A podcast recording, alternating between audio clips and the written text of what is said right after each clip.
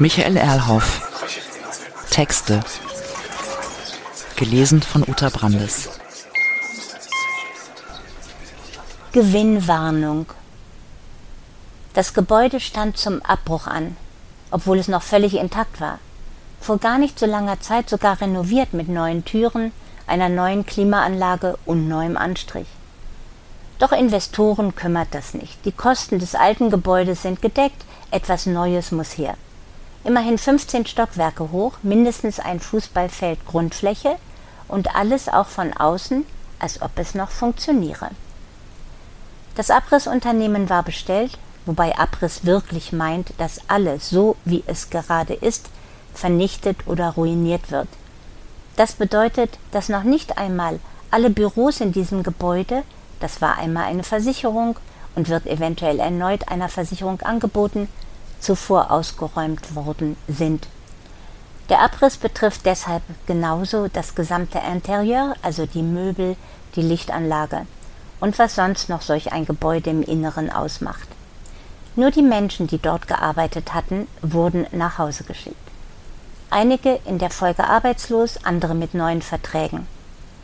Von dem neuen Gebäude, das nach dem Abriss entstehen sollte, existiert schon ein Entwurf. Typische Investorenarchitektur, eben banal, billig, intendiert, pseudo-schick. Und das Unternehmen für den Neubau war ebenfalls schon vertraglich vereinbart. Sicherlich, naive Gemüter hätten sich vorstellen können, das Gebäude, wenn es denn für Büros nicht mehr nützlich schien, hätte umgenutzt werden können für Wohnungen. Angesichts der Wohnungsnot offensichtlich sinnvoll. Aber in solchen Fällen geht es bloß um Kapital und dessen Anlagen. Aufgrund niedriger Zinsen baut man, frischt damit die Bilanzen auf, schafft Eindruck bei den Anlegern und verkauft das als Innovation. All dies wirbelte ebenso im Kopf von Rudi Justen herum. Vielmehr jedoch spickte ihn ein Gedanke, nämlich der, dass er bei dem Auszug aus seinem Büro in der zehnten Etage, das war lange schon der Raum mit der Nummer 1022 gewesen, seit zehn Jahren zusätzlich mit seinem Namen drauf, etwas vergessen hatte mitzunehmen. Ausgerechnet das Foto seiner Familie. Naja, von der Frau war er seit vielen Jahren geschieden. Sie hatte sich mit einem anderen nach Australien abgesetzt.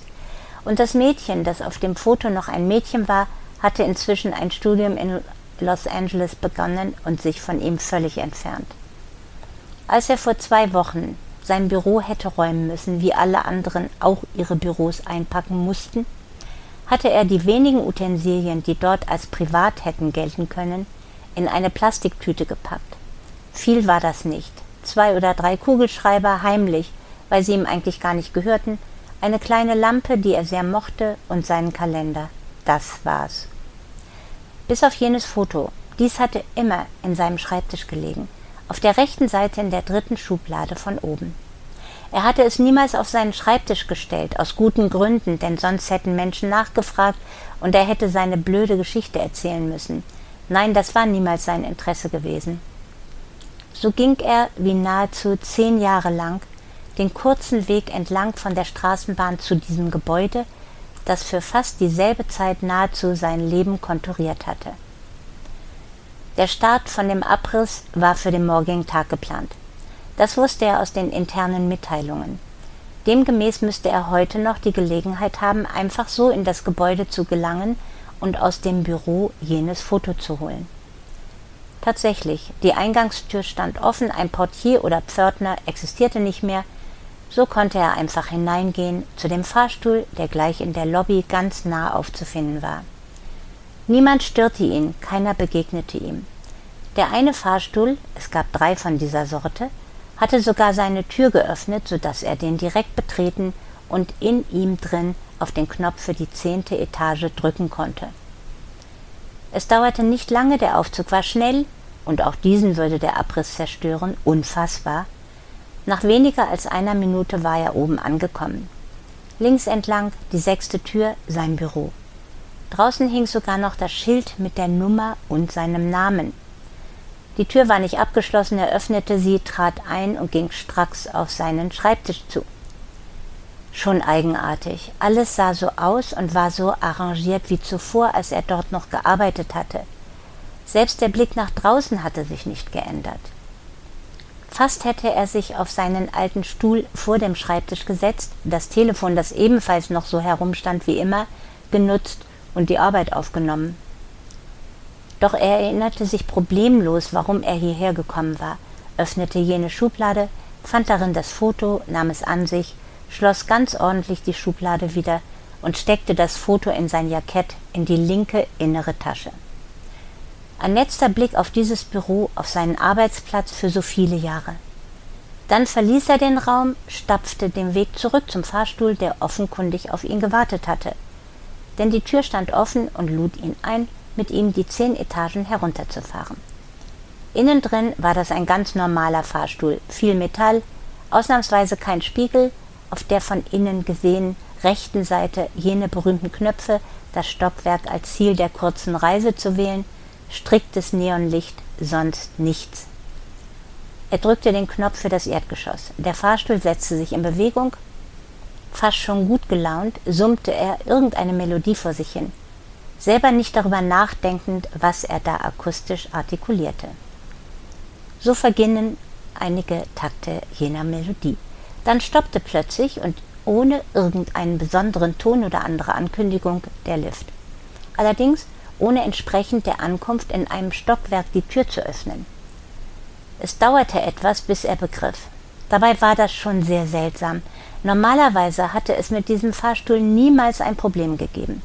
Der fuhr einfach auf und ab und brachte die Menschen dorthin, wohin sie wollten.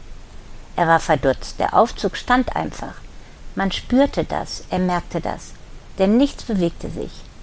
Erstmalig, er hatte das wirklich zehn Jahre lang niemals getan, betrachtete er jene Tasten, mit denen man das Stockwerk auswählte, in das man gelangen wollte.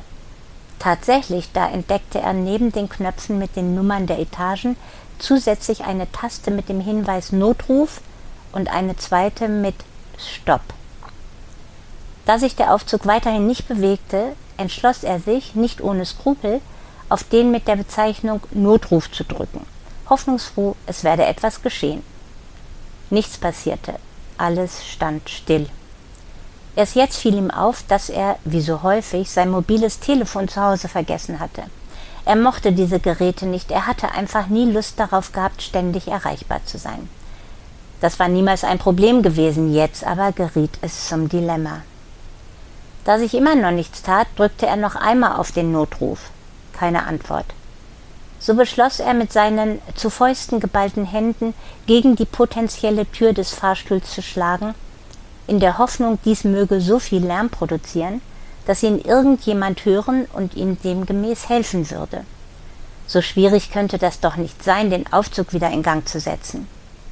Keine Regung von außen, auch nichts aufgrund seiner Notrufmeldung. Er hämmerte erneut gegen das Metall, das an und für sich die Tür darstellte. Allmählich erinnerte er sich daran, dass er im Eingangsbereich und auch ansonsten unterwegs keinen Menschen getroffen hatte. Auch niemanden als Pförtner oder so. Wer also sollte ihn hören und ihm helfen?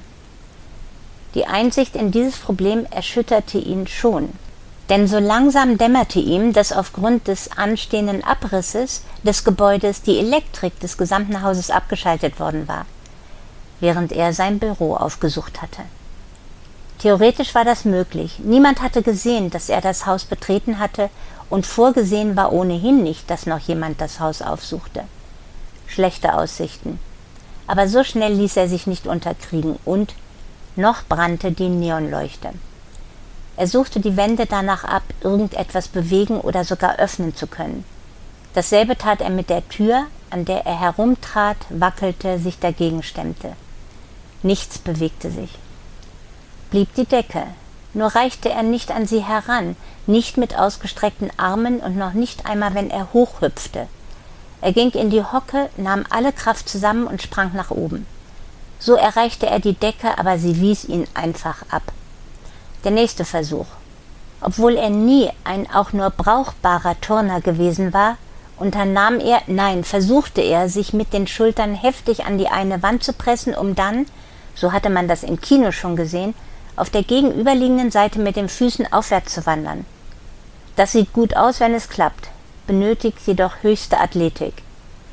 Er brach in der Hüfte sofort zusammen und lag auf dem Boden. Blieb ihm lediglich die Decke präziser zu betrachten und auf mögliche Durchlässigkeit visuell zu überprüfen. Keine Chance, da wirkte überhaupt nichts beweglich. Es gab noch nicht einmal einen Luftschlitz oder etwas ähnliches. Die einzig mögliche Einsicht war, er würde sehr viel Zeit haben. So setzte er sich, kramte aus der einen Innentasche seines Jacketts ein Päckchen mit Zigaretten und aus der linken Außentasche ein Feuerzeug heraus. Lächelnd betrachtete er das dicke Schild in der Mitte der Rückwand, das das Rauchen verbieten sollte, steckte sich eine Zigarette in den Mund, zündete sie an und sog tief den Rauch ein. Das lenkte ihn ab, er mühte sich beim Auslassen des Rauchs Ringe zu bilden, was ihm erstmals im Leben gelang. Deshalb wiederholte er das mehrfach, bis die Glut nahe an seine Finger geriet. Theoretisch das nächste Problem, wo sollte er die Zigarette ausdrücken? Er legte sie auf den Boden, hob den rechten Fuß und trat drauf. Das reichte. Dabei war ihm durchaus gegenwärtig, dass er nicht allzu häufig rauchen sollte, denn er brauchte die Luft in dem Raum, wenn er genug Sauerstoff einatmen wollte. Nicht bedacht hatte er, dass nun auch noch das Licht ausfiel. Dabei hätte er sich zuvor wundern müssen, wie das Neonlicht noch brennen konnte, wenn im Hause die Elektrizität ausgeschaltet worden war. Wahrscheinlich funktionierte in dieser Situation eine sukzessive Schaltung, bei der zuerst der Fahrstuhl oder andere Großanlagen und später erst die einfachen Leitungen an die Reihe kamen. Wie auch immer, jetzt war es wirklich dunkel. Eine Dunkelheit, wie er sie zuvor wohl noch nie erlebt hatte. Sonst leuchten Straßenlaternen, Autoscheinwerfer oder gegebenenfalls Mond und Sterne noch in der Nacht in die Räume. Auch wenn dort das Licht ausgeschaltet ist, produziert dies immer eine gewisse Helligkeit. Hier im Fahrstuhl gab es keine Ritze, durch die ein Lichtschein hätte fallen können, nicht einmal der schmalste. Automatisch griff er sein Feuerzeug und entzündete damit eine kleine Flamme. Flackernd beleuchtete es einen kleinen Teil dieses Kabinetts. Es reichte gerade ihm kurzfristig das Gefühl von Sichtbarkeit zu vermitteln bis es zu warm wurde an seinem Daumen, der an dem Feuerzeug auf jene Taste drückte, das Gas in die Flamme strömen zu lassen, damit sie brennen konnte. Er musste loslassen und totale Finsternis umgab ihn erneut. Ja, das Feuerzeug war etwas altmodisch und nicht sehr groß, was auch bedeutete, und er begriff das sofort, dass nicht viel Gas vorhanden sein konnte, für viel Licht zu sorgen. Die Aussicht erschreckte ihn, was wiederum ihn zusätzlich erschreckte spürte er doch, dass alles noch komplizierter werden würde. Spontan sprang er auf und warf sich mit dem ganzen Gewicht seines Körpers gegen die geschlossenen Fahrstuhltüren, was immerhin einigen Lärm, aber sonst überhaupt nichts verursachte. Dennoch traktierte er für die nächsten Minuten zuerst die Tür und etwas später die Wände. Denn zuerst brachte ihn der Krach, den er selbst verursachte, in Wallung und Zorn, dann kippte dies in eine Art von Vergnügen, das technische Gerät zu bearbeiten und die lauten Töne hervorzurufen. Schließlich verzweifelte er und ließ sich zu Boden fallen. Erschöpft blieb er einige Zeit bewegungslos und mit geschlossenen Augen dort liegen. Als er die Augen wieder öffnete und somit nur feststellen konnte, dass er mit offenen Augen in diesem dunklen Fahrstuhl nicht mehr sehen konnte als mit geschlossenen, suchte er nach dem Feuerzeug. Er kramte in allen Taschen seiner Hose und seines Jacketts. Nichts. Offensichtlich hatte er in seiner Wut und den entsprechend daraus entstandenen Aktionen das Feuerzeug verloren. Hektisch robbte er über den Boden, ließ die Arme kreisen, patschte wie ein Kleinkind mit den Händen auf den Untergrund. Fast hatte er es erwischt, da rutschte es ihm durch die Finger. Dann hatte er es, hielt es ganz fest in seiner rechten Hand, bis er sich entschloss, mit dem Daumen zuerst an dem Zündrad zu drehen und von dort aus denselben auf die kleine Plattform zu drücken, um das Gas entweichen zu lassen. Es brannte und warf Licht. Allerdings gewann er den Eindruck, die Flamme sei schon etwas kleiner geworden, was jedoch lediglich einer Sinnestäuschung geschuldet sein konnte. So oder so, lange würde das Gas nicht reichen. Deshalb kam ihm die gute Idee, sich eine Zigarette anzustecken, wenigstens einen Lichtpunkt für einige Zeit zu entfachen. Gedacht getan, begleitet aber von der neuen Einsicht, dass in der Packung bloß noch fünf Zigaretten steckten. Jetzt nur noch vier. die andere brannte und schuf tatsächlich einen kleinen Lichtschein. Vielleicht überfällt einen in solchen Situationen infantiles Verhalten. Auf jeden Fall begann er, wie in alten, längst vergessenen Tagen, mit dem Licht der Zigarette Kreise zu erzeugen und dann eine Acht und darauf noch komplexere Lichtsignale. Und er erfreute sich daran, es beruhigte ihn. Zumindest für einige Momente, eben bis die Zigarette aufgeraucht war und die Dunkelheit wieder die Herrschaft übernahm. Außerdem meldete sich bei ihm ein weiteres Problem, die Blase drückte, und er hätte dringend eine Toilette aufsuchen müssen. Hier in diesen Raum zu pinkeln, das mochte er nicht. Es würde stinken, er würde eventuell demnächst nicht nur in den Urin hineintreten, sondern sogar in diesem liegen.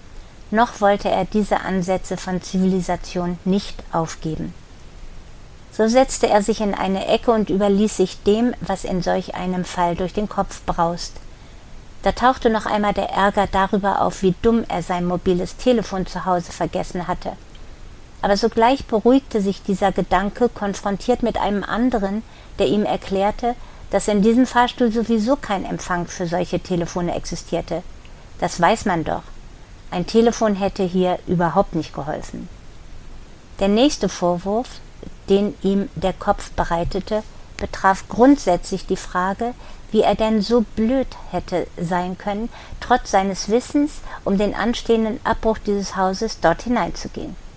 Das nagte einige Zeit an ihm, bis endlich der Kopf auch dies erklärte und entschuldigte. Immerhin war der Grund für den Unsinn, dies zu tun, ein sehr seriöser und liebenswerter gewesen. Denn er hatte dies unternommen in später Anerkennung seiner Zuneigung für jene Frau und zu der Tochter. Sonst wäre er niemals an diesem Tag in das Gebäude gegangen. Es ging doch um das Foto und somit um seine Beziehung zu denen, die darauf abgebildet waren. Seine Hand wanderte in die eine Innentasche seines Jacketts, fühlte nach dem Foto und holte es heraus. Anfangs reichte es ihm, das Foto in der Hand zu halten und das Bild dazu selber zu imaginieren. Nur wurde er irgendwann, Zeit spielte mittlerweile kaum noch eine Rolle, unsicher, ob sein Bild mit dem wirklichen Bild noch übereinstimmte. So fischte er wieder das Feuerzeug aus der Tasche, wo er es diesmal gleich fand, entzündete es und beleuchtete damit das Foto. Was kaum reichte, so etwas wie eine Wirklichkeit dieses Bildes zu behaupten. Das konnte er allerdings schnell von sich schieben, da ihm stets argumentativ klar gewesen war, dass ein Foto nicht real war, vielmehr bloß eine künstliche Aufnahme eines Augenblicks. Womöglich bot ja genau dies, also die gewisse Irrealität des Fotos, den wirklichen Grund dafür, dass er es so gerne wiederhaben und jetzt ansehen wollte. Denn das entsprach derzeit seinen Wunschvorstellungen, die er mit den beiden Frauen verband. So sicher nämlich konnte er sich gar nicht sein, ob er deren wirkliche Erscheinung ebenso bewundert und geliebt hätte. Er bremste diese Gedanken. Hätten sie doch genau jetzt an diesem Ort vor der Tür des Fahrstuhls seine Rettung bedeutet, Ausgerechnet diese beiden hätten ihn gerettet. Eine bizarre Vorstellung, die sein Kopf unmittelbar auf das Foto übertrug. Womöglich könnte ihn das retten, einfach an die beiden zu denken, sie über die Gedanken an diesen Ort zu zaubern. In einer gewissen Not glaubt man zumindest kurzfristig alles. So dachte er intensiv an die beiden und merkte dabei, wie wenig er noch über sie wusste. Die Bilder schwirrten verschwommen, ja die Tochter, als sie noch sehr klein gewesen war, spielend im Sandkasten oder irgendwo an der Ostsee, fröhlich lachend, manchmal weinend. So etwas bleibt hängen in der Erinnerung oder vergeudete sich in dieser. Das war etwa die Zeit, aus der dieses Foto stammte. Später, das hatte sich in sein Gedächtnis eingebrannt, hatten ihm alle erzählt, dass sie eine vorzügliche Schülerin gewesen war. Davon hatte er bloß am Rand etwas mitbekommen denn das war die Zeit gewesen, in der er sich wesentlich um seinen Beruf gekümmert hatte, um einen gewissen Aufstieg in der Firma oder so. Dann war sie in die USA als Austauschschülerin gereist, dort geblieben und hatte in jenem fernen Land das Studium begonnen. Die andere auf dem Bild hatte er längst völlig aus seinem Gedächtnis verdrängt. Zu tief saß die Kränkung, wie unverfroren sie sich mit einem anderen Mann zusammengetan und mit diesem ein neues Leben in Australien gesucht hatte. Das war gemein gewesen, nicht fair. Niemals hatte sie ihm das erklärt. Sie war einfach so auf und davon. Es schüttelte ihn immer noch, wenn er daran dachte. Und allein im tiefsten Hintergrund seiner Gedankenwelten stoben einige Windungen herum, die ihm zu erklären suchten, er selber sei womöglich nicht so völlig unschuldig an ihrem Verhalten gewesen. Er hätte sich allzu sehr angepasst an die Strukturen solch eines Unternehmens und des Managements, er wäre zu eigensinnig und zu narzisstisch gewesen, hätte sie nicht verstanden oder nicht einmal verstehen wollen, sie nicht ernst genommen und so weiter. Das Licht des Feuerzeugs war längst erloschen. Nein, solche Gedanken zaubern die Menschen nicht zurück und auch nicht dorthin, wo man sie gerade dringend braucht. Nichts aber gegen das Foto, vielleicht wohnte in ihm eine ganz praktische Kompetenz, aus dem Raum auszubrechen. Er entflammte erneut das Feuerzeug und bemühte sich nun, das Foto in den möglichen Spalten der Fahrstuhltür auf und ab zu bewegen. Wäre doch denkbar, auf diesem Weg irgendeinen automatischen Kontakt auszulösen, der die Tür öffnete. Er schob das Foto durch alle auch nur vorstellbaren Spalten der Tür, musste mehrfach das Feuerzeug wieder in Gang setzen. Als nichts geschah, faltete er dieses Foto durchaus widerwillig in der Mitte, damit es härter und stärker funktionieren sollte. Nichts. Er klappte das Foto auf und betrachtete es im Schein des Feuerzeugs erneut. Die Falte saß genau an der Stelle zwischen der Frau und der Tochter und trennte diese beiden jetzt optisch. Er war sich nicht sicher, ob er das begrüßen oder für ein hoffnungsvolles Signal hätte halten sollen. Helfen konnte es ihm nicht, zumindest praktisch nicht. Wütend trat und schlug er wieder einmal gegen die Tür und die Wände, bis er aufgab und sich auf den Boden setzte. Noch drei Zigaretten, jetzt noch zwei, die andere rauchte er. Zweifellos hätte er, bevor er in dieses Haus ging, sich überzeugen müssen, dass alles noch funktionierte. Besser noch wären Gespräche mit Leuten gewesen, die verantwortlich für den Abriss waren. Aber was halfen ihm nun solche Gedanken? Vorstellen konnte er sich doch alles Mögliche, sogar wie es draußen in der Welt aussah, während er hier im Fahrstuhl schmachtete. Er hätte sich auch einbilden können, zu fliegen oder zu schwimmen. Nur praktisch nützte das bekanntlich nichts. Der Gedanke brachte ihn darauf, auf seine Uhr zu blicken, wie spät es wohl war, weil er nur dann hätte ahnen können, was gerade außerhalb des Fahrstuhls passieren mochte. Ob die Sonne schien, die Menschen vielleicht schon schliefen. Der Blick auf die Uhr half nicht, ohne Licht sah er nichts. Also wieder das Feuerzeug und dessen begrenzter Schein. Kurz nach zehn. Das musste der späte Abend sein. Wenn die meisten anderen Menschen noch beim Abendessen saßen oder sich davon soeben erhoben hatten, während viele zugleich oder jetzt vor dem Fernseher sich tummelten, manche schon im Bett lagen und den Schlaf ersehnten, andere sich sexuell vergnügten und manche betrunken herumzuliegen begannen. Vielleicht doch Bilder, die keineswegs die Sehnsucht förderten, diesen dunklen Raum zu verlassen. Man könnte sich einfach aufgeben, wie sehr strengten sich manche an, einen guten Weg für den Selbstmord zu finden, aus dem blöden Leben auszusteigen, sich zu verweigern, einfach nicht mehr mitzumachen. Und er saß ganz komfortabel hier und hätte das als Selbstmörder genießen können. Noch zwei Zigaretten schlafen und nicht wieder aufwachen. So einfach klappte auch das nicht, denn allmählich plagten ihn klaustrophobische Vorstellungen. Es wurde eng und immer enger, die Dunkelheit beschwerte dies keine Chance der Flucht, kein Weg nach draußen, alles geschlossen, aussichtslos. Gewiss, gelegentlich hatte es so etwas in Ansätzen schon gegeben. Irgendwo fühlte man sich eingeklemmt und somit bedroht, sich nicht mehr bewegen zu können. Träume öffneten solche Perspektiven durchaus häufig. Man steckte im Sumpf und konnte sich nicht wie Münchhausen daraus am eigenen Schopf befreien. Wahrscheinlich stürzte ohnehin langsam die Decke des Fahrstuhls nach unten und würde den Raum ständig verkleinern und am Ende ihn erdrücken, einfach platt, wie ein Foto. Ein anderer Teil des Kopfes wehrte sich gegen den Teil, der sich fürchtete und bot Rationalisierungen an. Man wird dich finden, irgendwann wird man durch das Haus gehen und nachsehen, ob noch jemand anwesend ist. Irgendwer bei dir zu Hause würde nervös, weil du nicht anwesend bist und informiert die Polizei. Quatsch. Niemand saß da bei ihm zu Hause und wartete auf ihn. Keiner würde ihn vermissen. Und keine Leute würden nachsehen, ob sich noch jemand in diesem Gebäude befindet. Warum auch?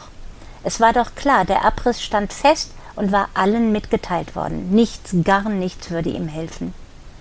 Es gab überhaupt keinen Grund, nach ihm zu suchen. Dummerweise fiel ihm zusätzlich ein, dass man ihn noch nicht einmal nach dem Abbruch des Hauses finden würde.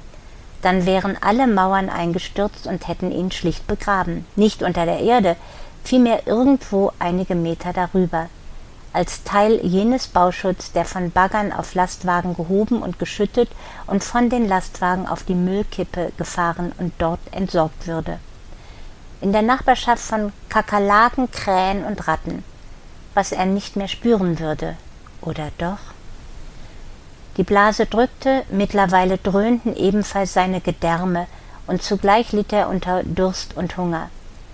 Das schilderte vorzüglich die Paradoxien seines Daseins. Er folgte in diesem Moment sinnvollerweise seinem Verstand, der ihm erläuterte, am besten für ihn sei der Schlaf.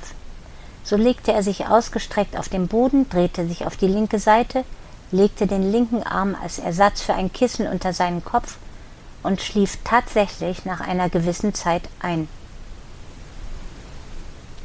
Der Erzähler dieser Geschichte wird, wohl für ihn überraschend, von Zwischenrufen aus dem Publikum unterbrochen, von immer mehr Zwischenrufen, da die Zuhörerinnen und Zuhörer so ergriffen sind und für die dort im Fahrstuhl eingeschlossene Personen Mitleid aufbringen.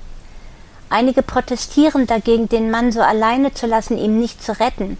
Andere schlagen vor, an dieser Stelle Schluss zu machen, womit das Ende offen gehalten sei. Noch andere plädierten für ein trauriges Ende. Nach fast schon ausführlicher Diskussion ergaben sich folgende drei Varianten. In der ersten bleibt der Mann in dem dunklen und verschlossenen Kabinett des Fahrstuhls einfach schlafend. Er spät, zu spät, um das noch lebendig zu realisieren, wird er am Morgen des folgenden Tages von den Geräuschen des nahenden Abbruchs geweckt. Dabei ist in dieser Version nicht einmal sicher, ob man dieses hier probehalber formulierte Ende überhaupt schreiben sollte. Wäre es nicht besser, einfach mit dem Schlusssatz aufzuhören, der verkündete, dass er einschläft? Offen, ob ihn doch noch jemand findet oder der Abriss überhaupt nicht stattfindet oder er sich gar im falschen Haus befindet. So könnten alle Leserinnen und Leser sich das Ende selber ausdenken. Die zweite Fassung als Ergebnis der Debatte mit dem Publikum sieht folgendermaßen aus. In der Nacht wachte er einige Male auf, inmitten der Dunkelheit. Beim ersten Aufwachen setzte er wieder das Feuerzeug in Gang und zündete sich seine vorletzte Zigarette an, diese quasi genüsslich zu rauchen. Dabei musste er feststellen, dass das Gas im Feuerzeug tatsächlich zur Neige ging und so lediglich eine winzige Flamme erschien, die nichts mehr beleuchtete, gerade noch die Zigarette anbrannte. Er rauchte sie bis zum Filter auf. Dann legte er sich auf den Boden, diesmal auf den Rücken und schlief fest und tief ein. Die Dunkelheit beförderte den Schlaf. Als er aufwachte, hörte er Geräusche und erschrak fürchterlich. Das musste der Beginn des Abbruchs sein. Komisch nur, dass die Geräusche aus gar nicht so großer Entfernung an sein Ohr drangen. Wenn nämlich die Abrissbirne zuschlug, dann hätte er doch wohl die entsetzlichen Erschütterungen spüren und den Lärm aus der Ferne hören müssen. Er blieb einfach auf dem Rücken liegen und holte das Foto aus seinem Jackett. Selbst wenn er es nicht sehen konnte, so mochte er es doch so erfühlen, als hätten seine Finger Sichtvermögen. So lag er da, ganz wach in der Erwartung seines Endes. Doch das Getöse kam immer näher, schließlich so nahe, dass er sich schnell erhob und mit aller ihm noch verbliebenen Kraft gegen die Tür und die Wände schlug. Kaum zu glauben, aber durch die Tür hindurch erklangen Stimmen, so schrie auch er und trat mit aller Wucht gegen die Tür. Da setzte sich, er schreckte zusammen, der Fahrstuhl in Bewegung, nach unten.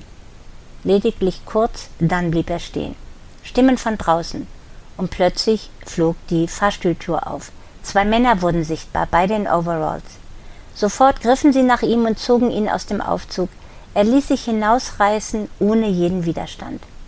Sie legten ihn auf den Boden vor dem Fahrstuhl und begannen Wiederbelebungsübungen, was er abwehrte und worauf er ihnen erklärte, er sei noch lebendig und es ginge ihm bis auf einige psychische Einschränkungen sehr gut. Dabei hielt er zweifellos sehr kitschig das Foto ganz an seinen Körper. Es bedurfte einiger Zeit und Erklärungen, dann begriff er, was geschehen war. Das Abrissunternehmen hatte die klare Vorgabe, die Fahrstühle vor dem Abbruch auszubauen. Da war viel Metall verarbeitet, das anderweitig nutzbar sein konnte. Die beiden Männer hatten genau daran begonnen zu arbeiten und dann seine Schreie und den anderen Lärm von ihm wahrgenommen, auf das sie nachschauten, was das sein konnte, und ihn fanden. Man brachte ihn mit einem Auto des Unternehmens nach Hause, versprach über diese ganze Angelegenheit kein Wort zu verlieren und lieferte ihn vor dem Haus seiner Wohnung ab. Durchaus verwirrt suchte er seinen Schlüssel, öffnete die Haustür, vermied den Fahrstuhl im Haus, nahm die Treppe bis in die dritte Etage und öffnete die Wohnungstür. Irgendwie befriedigte ihn, Türen zu öffnen. Soweit die zweite Fassung. Ein Teil des Publikums jedoch hatte, wohl etwas sadistischer gesonnen, eine dritte Version eingefordert, nämlich diese. Sein Schlaf war, wer konnte es ihm verdenken, sehr unruhig. Immer wieder öffnete er seine Augen, immerhin wenigstens etwas, das er öffnen konnte, und blickte in die Dunkelheit, was leider für ihn keinen Unterschied darstellte. So oder so sah er nichts. Er überprüfte das, öffnete die Augen, schloss sie, öffnete sie wieder und schloss sie kein Unterschied. Nach wahrscheinlich längerer Zeit, er konnte das nicht überprüfen, meinte jedoch das spüren zu können, nach also wahrscheinlich längerer Zeit griff er nach dem Feuerzeug und zündete es an. Zuerst schaute er in dem kleinen verbliebenen Lichtschein nach der Uhrzeit, hielt das Feuerzeug ganz nah an die Uhr. Sieben Uhr. Gewiss morgens. Sonst wären ja seit seinem letzten Blick auf diese Uhr etwa 20 Stunden vergangen. Möglich, gleichwohl nicht überzeugend. Außerdem hätte er dann den Abriss überlebt, der da morgens gestartet werden sollte. Für einige Augenblicke träumte er von dieser Möglichkeit. Doch so dumm war er nicht wirklich. Mithin konnte er sich nun sehr genau vorstellen, dass der Abriss jederzeit beginnen musste. Vorsichtshalber setzte er sich mit der ohnehin nur noch winzigen Flamme des Feuerzeugs seine vorletzte Zigarette in Brand. Vielleicht schon seine letzte. Die Zeit war gekommen, schon erbebte das Gebäude und mit ihm schwankte der Aufzug so sehr, dass er auf dem Boden hin und her rollte, ohne sich dagegen wehren zu können. Er kletterte auf die Knie, wurde jedoch sogleich wieder umgeschmissen. Die Zigarette konnte er gerade noch retten. So schob er sich langsam in eine Ecke, um wenigstens in Ruhe die Zigarette zu beenden. Er rauchte sie bis zum Filter, dann warf er sie einfach weg wobei ihm durch diese Aktion ein neuer Gedanke durch den Kopf sauste, verheißungsvoll. Er holte erneut das Feuerzeug hervor und zusätzlich das Päckchen mit seiner letzten Zigarette. Er zupfte die Zigarette heraus, steckte diese in seinen Mund, entfachte das Feuer und hielt dessen Flamme direkt unter die eine Kante des Zigarettenpäckchens. Das war schwierig, vor Aufregung wackelte er sowohl mit den Händen als auch mit dem gesamten Körper. Doch schließlich klappte es, das Päckchen fing Feuer. Zuerst ein wenig, dann brannte es richtig. Sofort nutzte er dies, die letzte Zigarette anzuzünden. Kurz danach musste er das brennende Päckchen fallen lassen, denn es begann seine Finger zu verbrennen. Schnell kramte er in seinen Hosentaschen und in denen des Jacketts nach weiterem brennbaren Material. Er fand ein Papiertaschentuch, das er sofort an die Reste des brennenden Zigarettenpäckchens hielt und so entflammen ließ. Wirklich, plötzlich war es hell in diesem Kabinett. Er konnte die Wände sehen und die einst als Rettung gedachte Tür. Doch das Papiertaschentuch hatte die Tendenz, sehr schnell zu verbrennen. Schon senkte sich dessen Flamme. Das einzig Brennbare, das er noch bei seiner Suche gefunden hatte, war das Foto. Er zauderte, er zögerte. Er hob es an seine Lippen und küsste es zweimal. Einmal die Tochter und darauf die Frau. Dann zündete er das Foto mit dem Papiertaschentuch an. Zuerst kokelte das Foto lediglich und rauchte heftig. Bald jedoch brannte es. Nicht wirklich lichterloh, und es erleuchtete den Raum in einem merkwürdig anderen Licht. Langsam rollte sich das Foto, zu seinem Glück so, dass er die darauf abgebildeten nicht mehr sehen konnte. Die weiße Rückseite war sichtbar, mit dem so seltsam altmodischen und schon lange nicht mehr gebräuchlichen, ohnehin paradoxen Schriftzug auf dieser Rückseite des Fotos Echt Foto. Ja, Tränen, dicke Tränen rollten aus seinen Augen. Dabei musste er sogar noch darauf achten, dass diese nicht in das kleine Feuer fielen und dieses löschten. Ein entsetzlicher Zwiespalt. Er wollte das Foto sehen und musste zugleich seinen Kopf abwenden oder wenigstens zurücknehmen. Für einen Moment überlegte er, ob er auch seine Kleidung, wenigstens das Hemd oder die Socken in Brand setzen konnte. Da stürzte das Haus über ihm zusammen, zerstörte auch den Fahrstuhl und sowieso ihn.